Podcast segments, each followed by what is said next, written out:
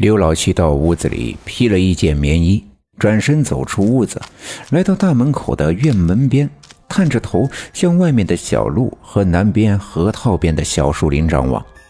只见对面的树林里弥漫着一股黑色的雾气。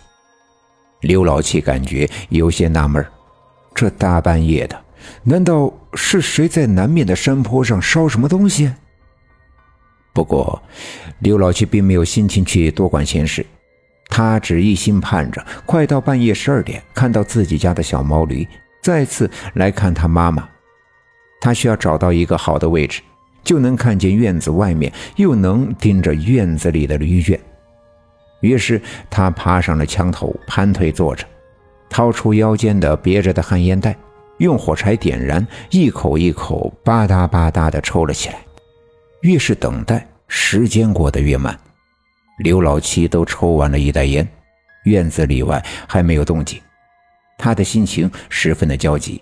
可除了等，又有什么办法呢？他掏出系在腰间的烟口袋，想再装上一袋烟，可把那个布口袋搅拌了两下，才发现里边空了。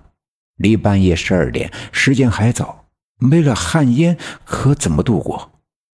于是刘老七跳下墙头，背着手迈步回到屋子里。烟菠萝还在炕上，他伸手拉过来，把烟袋锅装满，点着之后叼在嘴里。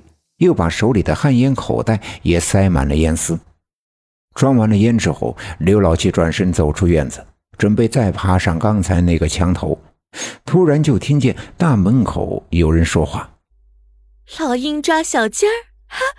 老鹰抓小鸡儿，哦，快跑，快跑！老鹰来抓小鸡儿了。”那是一个女人的声音。刘老七听了之后有些耳熟，但一时间就分辨不出是谁。不过他还是十分的纳闷这三更半夜的，一个女人家家的在外面喊什么？刘老七再次爬上墙头，刚坐稳，向外探头张望，突然看见一个人快速的从他家门口跑过去，一边跑，嘴里一边喊叫着。尽管天色暗淡，但凭这声音，刘老七也知道这个跑过去的人呐是陈寡妇。可他刚跑过去，南面河套里的树林里响起了一阵脚步声。刘老七有些纳闷这三更半夜的，陈寡妇刚刚疯疯癫癫地跑过去，怎么又出现这么多的脚步声？于是他挺直身子，向声音的方向张望，影影绰绰的，看到西南面河套的茅草小路上有一群晃动的人影，人数不少。排成了蜿蜒的队伍。月亮正圆，刘家镇的上空弥漫起一阵迷雾，将月色遮挡，世界一片暗淡。那群人就在这样的暗淡中低着头。刘老七看不清他们的样子，但可以从他们的衣着和身形里分别出，这其中有年迈的老人，有年幼的孩子，有年轻的女子。也有高大的壮汉，他们都低着头，一言不发。他们步伐缓慢，他们的脚踏在地上，发出沉闷的声响，特别的沉重。刘家镇特别的寂静，那些聒噪的鸡鸭鹅狗早回到了自己的窝里，缩起头，闭上眼。于是，他们的脚步声便愈发的显得清晰、震撼。这群人穿过树林，走上刘老七家门前的小路。刘老七坐在墙头上，看着他们，他们却没曾抬头看着刘老七。他们缓缓地向前走，走到了刘老七家的门口。他们就在刘老七的下面。一股冰冷的气息向上升腾，像是一支支锋利的尖刺，穿透了刘老七的棉衣，刺痛了。他的皮肉，他们却没有任何一个歪头往院子里看，仍旧低着头，一步步的顺着小路向前走。人很多，队伍很长，升腾起来的寒气越来越重。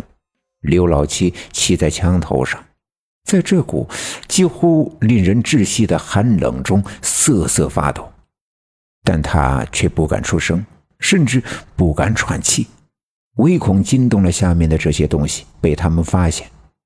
或许他们会爬上这墙头，把刘老七揪扯下来，扔在他们之中，一口一口的将他撕咬成碎片。刘老七活了这么大的岁数，还是第一次感到这样的恐惧。这恐惧来得十分的突然，他的头上冒出细密的汗珠，却一转瞬又被这冰冻住，最终变成白色的冰霜。凝结在我的头发上、眉毛上。那些人在刘老七家的门口停留了没一会儿，便转身顺着村里的小路向东走去。不一会儿，队伍的前头便消失在茫茫的夜色之中。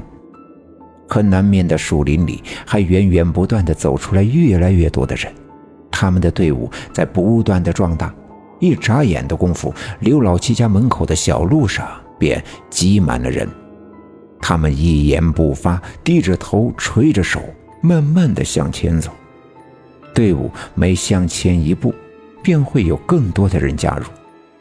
他们的队伍迅速的壮大，那寒冷的气息便也越来越浓重。本集已经播讲完毕，感谢您的收听。欲知后事如何，且听下回分解。